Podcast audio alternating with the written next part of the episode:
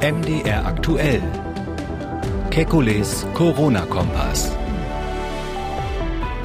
Unfassbar viele Fragen erreichen uns über Twitter, Mail, Anrufe. Wir wollen jetzt ein Kekuli Corona-Kompass Spezial machen und nur Fragen von Ihnen beantworten. Eine halbe Stunde Fragen am Stück. Kompetente Antworten gibt's vom renommierten Virologen und Epidemiologen Alexander Kekuli. Herr Kekuli, sind Sie bereit? Sehr gerne, Herr Schumann. Gut, wir wollen so viele Fragen wie möglich schaffen, also Ihre Antworten so lang wie nötig, so kurz wie möglich.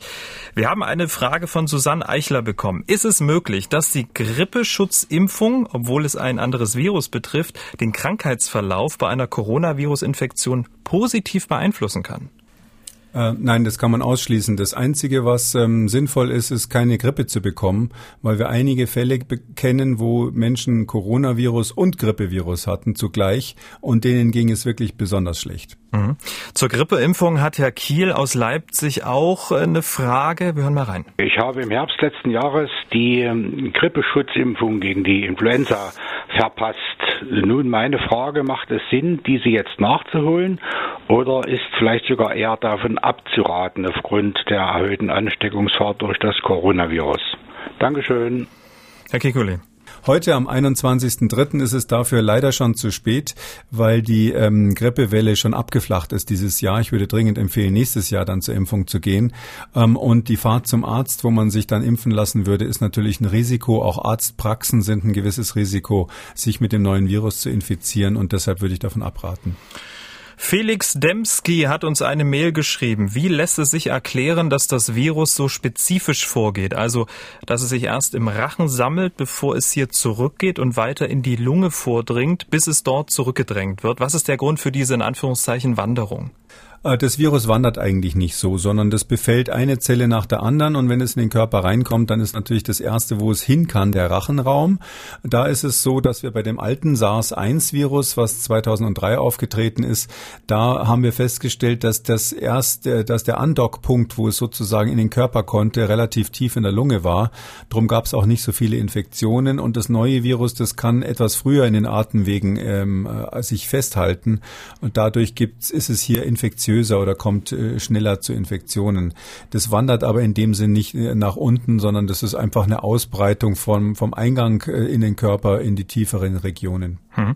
Hashtag Fragkekuli. Niki Maus schreibt, die extrem wenigen Todesfälle in Deutschland gegenüber Italien wird immer mit dem besseren Gesundheitssystem begründet. Wieso hat aber Italien eine Geheiltenrate von 10,8 Prozent und Deutschland nur 0,78 Prozent? Das ist Ihre Frage. Stimmen die Zahlen erstmal überhaupt? Also die Gehaltenrate kann ich so nicht bestätigen. Ich habe das jetzt noch nirgendwo gelesen, dass das so wäre. Es ist in der Tat so, dass manche ähm, Leute, das sind aber meistens welche, die schlecht informiert sind, behaupten, es liegt daran, dass wir ein besseres Gesundheitssystem haben. Das ist natürlich Unsinn.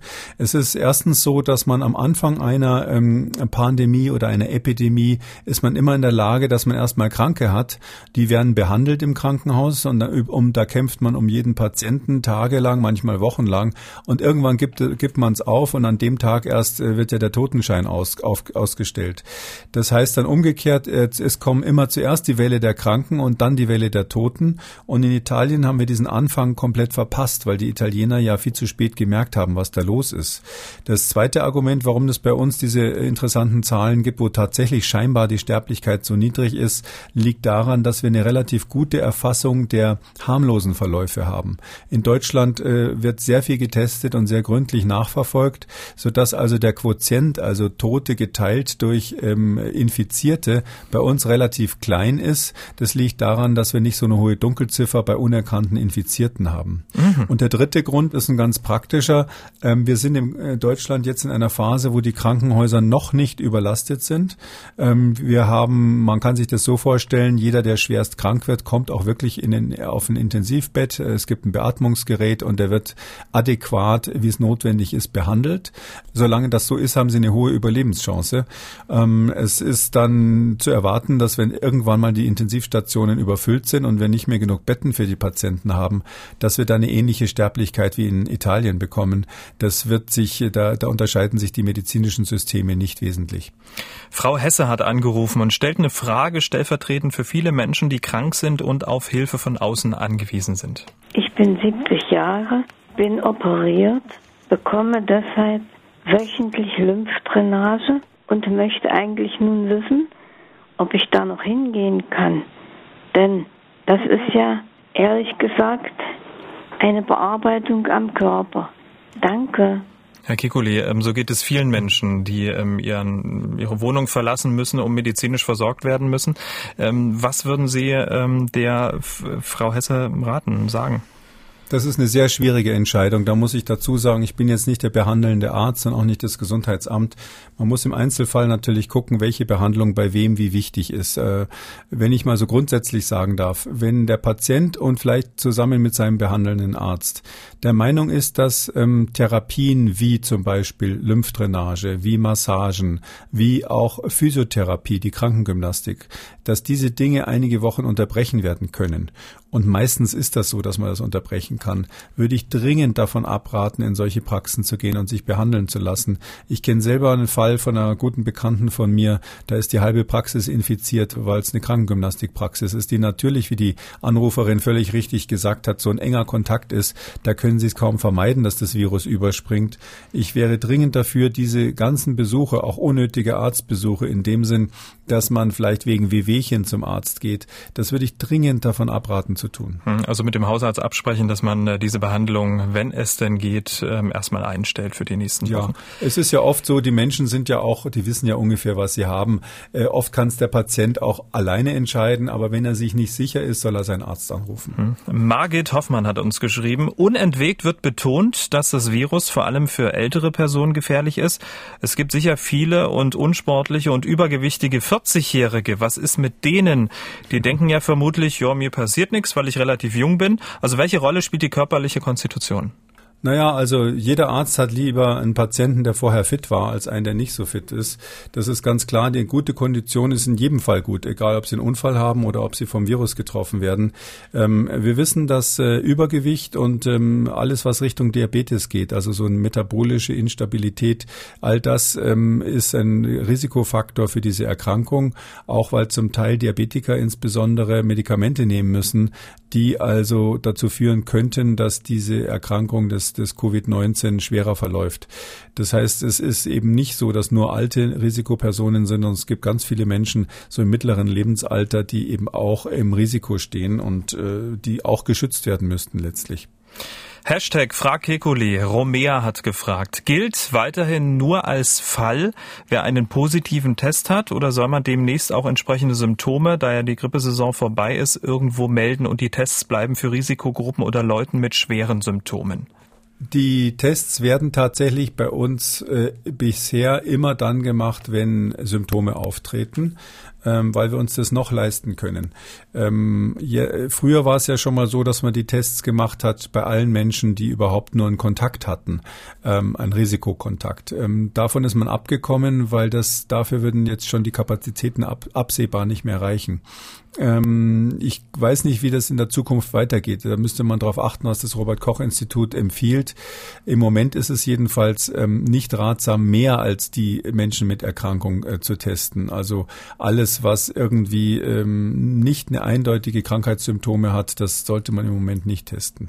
Hashtag Frag Kekuli. Ollieb24 fragt, ähm, verstehe ich richtig, Influenza ist ansteckender als Corona, jedoch äh, breitet sich Corona dennoch schneller aus, weil wir nicht immun sind? Ja, das ist eine kluge Frage. Danke, dass ich die mal beantworten darf, weil da viel durcheinander kommt. Auch von Experten gibt sogar Epidemiologen, die das falsch sehen. Also das ist folgendermaßen. Ähm, es gibt zwei Dinge, wie man das beurteilen kann. Das eine ist, wie stark ansteckend ist eine Krankheit. Das heißt, wie weit fliegen die Viren und wie viele Menschen kriegen die Krankheit pro Kontakt. Da ist es eindeutig so, dass die Influenza wesentlich ansteckender ist als das Coronavirus. Auch wenn manche, manche das Gegenteil behaupten. Die Influenza ist ansteckender. Wir haben aber jetzt die Frage der Ausbreitung in der Gesellschaft. Da ist es so, dass ja ganz viele Menschen gegen Influenza schon entweder immun sind oder eine Teilimmunität haben, weil sie schon mal die Grippe mitgemacht haben oder weil sie sogar geimpft sind. Deshalb ist es so, dass die Ausbreitungsgeschwindigkeit in der Gesellschaft oder in einer Population bei diesem Covid-19 wesentlich schneller ist als bei der Influenza. Da kann man so, so grob sagen, dass äh, die, die Influenza, ein Influenza-Infizierter steckt so im Durchschnitt ungefähr 1,3 weitere Personen an und ein Covid-19-Infizierter steckt mindestens 2,6 an. Also das ist doppelt so, doppelt so schnelle Ausbreitung, obwohl Influenza ansteckender, also kontagiöser ist, wie wir sagen. Andreas Bauer hat geschrieben, Sie hatten gestern in einem Interview erwähnt, dass der Coronavirus bei Wärme, Hitze zerfällt. Wenn dies so ist, bei welchen Temperaturen wäre dies der Fall und wäre dann gegebenenfalls ein Aufenthalt in der Sauna hilfreich? naja, das Virus zerfällt nicht in dem Sinn, sondern es ist so, natürlich könnte man es auch so erhitzen, dass es zerfällt, aber das, das, das will man jetzt nicht unbedingt. Nein, es ist tatsächlich so, dass das äh, Virus braucht ja, um sich zu verbreiten, braucht es eine bestimmte Luftfeuchtigkeit. Es braucht auch bestimmte Größe von, von Partikeln, von Tröpfchen, mit denen das am besten fliegen kann. Und es hängt mit der Temperatur und es hängt mit der Luftfeuchtigkeit eben zusammen. Und diese beiden Parameter sind im, im Sommer, in der warmen Jahreszeit dann ungünstig für das Virus. Mhm. Ähm, also Sauna ist jetzt bringt nee, nichts. Das, das hat nichts mit direkt Abtöten des Virus zu tun, sondern mit der Effektivität, mit der das Virus übertragen wird. Okay. Frau Gabriele hat uns angerufen. Sie hat gleich zwei Fragen. Wir hören mal rein. Könnten äh, die Coronaviren auch über die Staubsaugerabluft übertragen werden? Ich reinige eine Zahnarztpraxis und was müsste ich da bitte beachten? Als zweite Frage, äh, ich habe eine FF2-Maske. Könnte ich diese nach Trocknen immer wieder benutzen, zum Beispiel wenn mich keiner angehustet hat? Vielen Dank und auf Wiederhören. So, erstmal die Maske. Ja, die Maske, die, die werden Sie wieder benutzen müssen, weil Sie wahrscheinlich keine neue bekommen in jetzigen Zeiten. Klar, irgendwo auf der Packung steht nach Gebrauch wegwerfen, aber es ist so, dass sogar die amerikanischen Krankenhäuser inzwischen empfehlen, diese Masken zu trocknen und neu zu verwenden. Da kann ich in der jetzigen Lage keine andere Empfehlung geben, weil wir nichts anderes haben. Ähm, die Maske sollte man nicht wieder benutzen, wenn einem wirklich einer richtig draufgehustet hat und man das Gefühl hat, da klebt jetzt richtig außen irgendein Sekret dran, aber sonst kann man sie wieder verwenden. Besser als als nichts. Der Staubsauger ist ungefährlich, weil wir es hier immer mit Flüssigkeitströpfchen zu tun haben. Sie können es ja mal ausprobieren, äh, wenn Sie vorne in den Staubsauger reinhauchen würden zum Beispiel oder irgendeine Nebel vorne reinblasen, dann kommt der auch nicht hinten raus, weil einfach der trockene Staub das alles absorbiert im Innern und genauso bleiben die Viren drin. Okay, ähm, das ist sehr beruhigend. Ähm, die nächste Frage kommt von einer Dame, die wollte jetzt ihren Namen nicht sagen. Sie hat auch keine richtige Frage, aber das Thema ist sehr wichtig wichtig. Wir hören rein. Meine Frage wäre folgende. Ich habe gerade in der Zeitung gelesen, dass zum Beispiel in Chemnitz die Wochenmärkte noch geöffnet haben dürfen und dass da eine rege Beteiligung war. Meine Frage wäre die, warum wird sowas nicht unterbunden? Äh, das wäre ja wirklich sehr, sehr wichtig, denn es kann nicht sein, dass sich dort Hunderte von Leuten treffen also Wochenmärkte als Verbreitungswege. Ich war gestern zum Beispiel im Gemüseladen. Ähm, der hat das wirklich geschickt gelöst. Der hat so eine Glasscheibe an der Kasse. Aber ich sag mal so, wenn jeder so seine soziale Distanz einhält, da wäre doch so ein Wochenmarkt eigentlich kein Problem, oder? Das kommt wirklich drauf, wie das im Einzelnen organisiert ist. Und ich bin auch nicht so glücklich darüber, dass sich jeder selber was ausdenken muss. Die Glasscheibe, von der Sie gesprochen haben, die sieht man ja öfters. Das ist eigentlich eine ganz kluge Lösung. Das ist gar nicht so unvernünftig. Ähm, und ähm, andererseits steht ja nirgendwo, dass man diese Glasscheibe nehmen soll.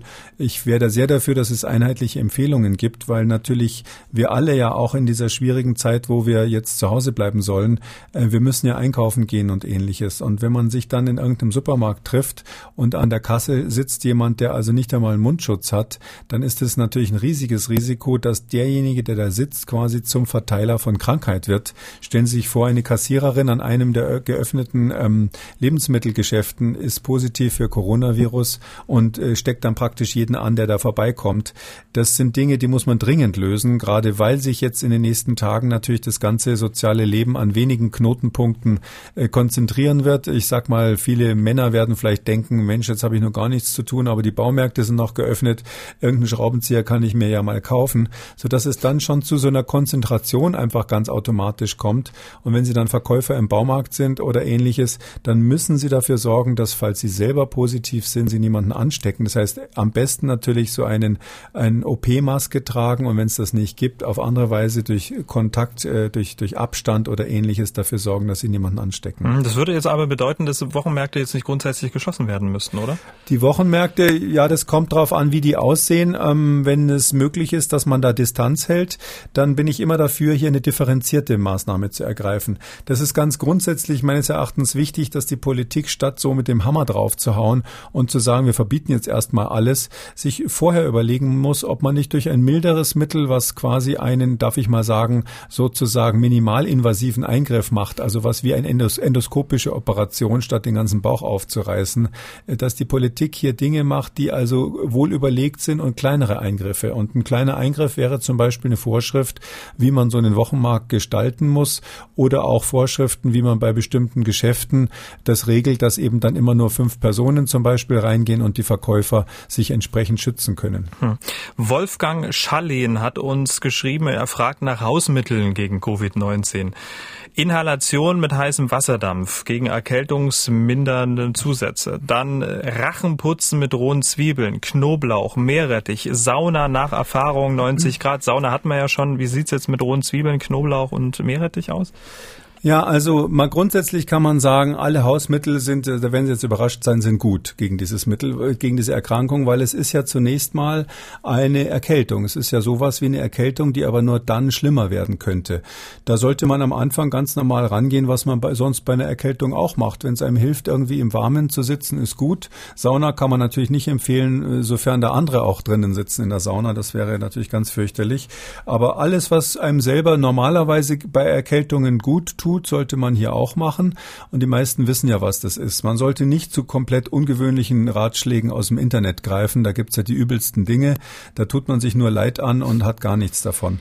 Ja, und das mit den Zwiebeln ist natürlich Unsinn. Vielleicht kann ich zu dem Knoblauch sagen, also das ist eines meiner Lieblingsmittel gegen äh, Coronaviren. Am besten essen Sie den roh in großer Menge, weil dann halten die anderen nämlich Abstand von Ihnen. Ist auch gut, dass wir jetzt zugeschaltet sind, ne? Also, dass wir nicht in einem Studio sitzen. Also nachts bei Vollmonden einmal Kernseife vergraben, das bringt jetzt nichts gegen Corona. Nein, das gibt ja viele solche Ratschläge, die schlecht sind. Also dann gibt es natürlich auch noch die Empfehlung, auf jeden Fall Corona-Patienten nur mit äh, Scheiblettenkäse zu ernähren. Und Sie wissen wahrscheinlich warum. Nee, erzählen Sie es? Das ist das Einzige, was man unter der Tür durchschieben kann. Haben wir auch mal darüber geredet. Ähm, Marco Toss schreibt, auf allen Desinfektionsmitteln steht immer antibakteriell. Wie verhält es sich bei der Desinfektion der Hände? Kann ein Virus überleben oder wird das Virus zerstört? Ja, da bei den Desinfektionsmitteln muss das in Deutschland glücklicherweise relativ genau angegeben werden, ob sie nur antibakteriell oder auch virozid sind, also Viren töten. Äh, meistens steht drauf antibakteriell und begrenzt virozid und manchmal steht drauf begrenzt virozid in, inklusive Rotaviren. Das sind so die klassischen Abstufungen, gibt noch ein paar mehr. Äh, hier ist das alles aber nicht so wichtig, weil wir sind ja nicht im Bereich des Krankenhauses. Ähm, wenn wir im Bereich, dem, im Privatbereich sind, dann reicht es wirklich, die Hände mit Seife zu waschen oder auch äh, das Gesicht mit Seife zu waschen, was auch immer man hier äh, sauber haben will. Sie brauchen kein Desinfektionsmittel. Und wenn man unterwegs ist und partout keine Seife und kein Wasser in Reichweite ist und man muss sich aber desinfizieren, zum Beispiel, weil Kinder dabei sind, die irgendwo reingelangt haben oder ähnliches, da würde ich dann zu einem alkoholischen Desinfektionsmittel empfehlen. Also alles, was 70 Prozent Alkohol, äh, Ethanol oder Isopropanol enthält, ist in Ordnung. Mhm. Auch Kinderärzte hören und schreiben uns. Dr. Markus Belger zum Beispiel. Er arbeitet an einer Kinderklinik. Er fragt, welche Rolle spielen Kinder als asymptomische Keimträger? Wie hoch ist die vermutete Rate der asymptomischen Keimträgern bei Kindern und wie hoch ist das Risiko der Ansteckung bei asymptomischen, aber mit Corona infizierten Kindern und Erwachsenen? Fachfrage, Herr Kekoli, bitte eine einfache Antwort, dass wir es alle verstehen. Ja, na die Antwort ist ganz einfach. Wir wissen von allen ähnlichen Erkrankungen, ähm, wissen wir definitiv, dass Kinder erstens das in großer Menge ausscheiden, dass sie zweitens ähm, häufig weniger Symptome haben als Erwachsene und äh, dass sie drittens das oft auch länger ausscheiden. Das heißt also länger sozusagen Virusträger sind als ein Erwachsener, bei dem das schneller aushält. Aus diesen Gründen kann man theoretisch davon ausgehen, dass Kinder Multiplikatoren dieser Erkrankung sind. Äh, auf rein Grund dieser Theorie politischen Überlegungen hatte ich ja auch gefordert, die Schulen und Kitas frühzeitig zu schließen. Und es ist so, dass wir aber darüber, wie viel das in dieser Pandemie jetzt aktuell prozentual macht, da haben wir noch keine Zahlen. Mhm. Ich habe es verstanden, Ihre Antwort. Und wenn ich es verstanden habe, dann ist das wirklich ein wunderbarer Gradmesser, dass es wirklich jeder verstanden hat. Gerd Kistner hat geschrieben, wenn man äh, die Äußerung der Blutspendedienste liest, hat man den Eindruck, dass vor dem Einsatz jetzt gespendeten Blutes nicht getestet wird. Wäre es nicht erforderlich, bei jeder Spende auf Coronavirus zu testen? Das wird in der Zukunft auf jeden Fall geschehen, weil man natürlich versteht, dass die Population mehr und mehr durchseucht wird mit diesem Virus und man will jetzt keine Blutübertragungen haben. Man muss dazu sagen, andere Coronaviren sind eigentlich ähm, noch nie dadurch aufgefallen, dass sie in großem Stil bei Transfusionen übertragen wurden, so dass das jetzt nicht sozusagen die rote Alarmlampe schon an ist, wie man das bei Hepatitis, also Leberentzündung oder bei AIDS erwarten würde. Aber trotzdem ist man natürlich bei einem neuen neuen Virus, was man noch nicht kennt, lieber zu vorsichtig und deshalb wird es, muss es natürlich in Zukunft so sein, wenn wir davon ausgehen, dass dann mehr Blutspender ähm, positiv sind, äh, dass man äh, das Blut auch testet. Andererseits können wir davon ausgehen, dass jemand, der die Erkrankung durchgemacht hat ähm, sage ich mal, einen Monat später auf jeden Fall so gesund ist, dass es wirklich extrem ungewöhnlich wäre, wenn da noch Viren im Blut wären. Hm. Letzte Frage für unsere Spezialfrage halbe Stunde. Die äh, Frage kommt von Roland Banzhaf interessiert wahrscheinlich die meisten. Kann Tröpfcheninfektion auf dem Umweg über Nahrungsmittel, Getränke, Speisen, Salate ein relevanter Übertragungsweg sein? Ähm, Im Prinzip ja, weil ähm, wir nennen das dann zwar Schmierinfektionen, aber wenn sich natürlich jemand, der Ihnen das Essen serviert, übers Essen beugt und dann im letzten Moment nochmal hustet, dann sind natürlich die Partikel da drauf und dann, wenn man das dann isst, dann kann man sich infizieren. Andererseits äh, äh, würde ich dazu raten, dieses Thema Schmierinfektion jetzt nicht ähm, so hoch zu stilisieren, dass man da deswegen hysterisch wird, weil das könnte man sich ja um drei Ecken vorstellen, was alles verseucht und kontaminiert ist. Diese Erkrankung wird wirklich in den aller, allermeisten Fällen auf dem direkten Weg face to face von Gesicht zu Gesicht übertragen. In einigen Fällen vielleicht noch, indem man am Hinterkopf angehustet wird und dann mit den Haaren in die, mit den Händen in die Haare fasst und sich später am Auge kratzt. Aber so, so über drei Banden gespielt ist die Wahrscheinlichkeit, sich zu infizieren, dann deutlich geringer. Und wir müssen ja hier jetzt zumindest aus epidemiologischer Sicht, also wenn wir auf die gesamte Bevölkerung schauen, müssen wir die hauptsächlichen Infektionswege abstellen. Und dazu gehört eben das, der direkte Kontakt über die Tröpfcheninfektion und diese Schmierinfektion ist sozusagen ein kleineres Problem im Vergleich dazu. So, wunderbar. Aber wir müssen an dieser Stelle leider Schluss machen. Herr Kikole, vielen Dank. War es anstrengend? Äh, nee, nee, das Reden ist anstrengend, aber ich rede da ja gerne drüber. Das ist ja mein, mein Spezialgebiet und meine Kinder regen sich schon auf, äh, schon lange bevor es diese Erkrankung gab, haben die immer sich darüber aufgeregt, dass ich ständig nur über Krankheiten, über Viren, über irgendwelche Seuchen in Südamerika und Malaria äh, irgendwo auf der Welt erzähle. Und jetzt habe ich jemand anders, dem ich es erzählen darf. Wenn jetzt Ihre Frage nicht dabei war, dann schicken Sie uns eine Mail an mdraktuell-podcast.mdr.de oder nutzen Sie den Hashtag Frag Kekuli bei Twitter. Oder noch viel besser, hören Sie in den Podcast Kekulis Corona-Kompass rein. Darin schätzt Herr Kekuli nicht nur die aktuellen Entwicklungen ein, sondern beantwortet auch Ihre Fragen und vielleicht war ja das dabei, was Sie interessiert. Kekulis Corona-Kompass, der Podcast auf mdraktuell.de, in der ARD Audiothek und überall, wo es Podcasts gibt. Herr Kekuli, wir hören uns am Montag wieder. Angenehmes Wochenende und vor allem bleiben Sie gesund. Für Sie auch, Herr Schumann. Alles Gute. MDR aktuell. Kekules Corona-Kompass.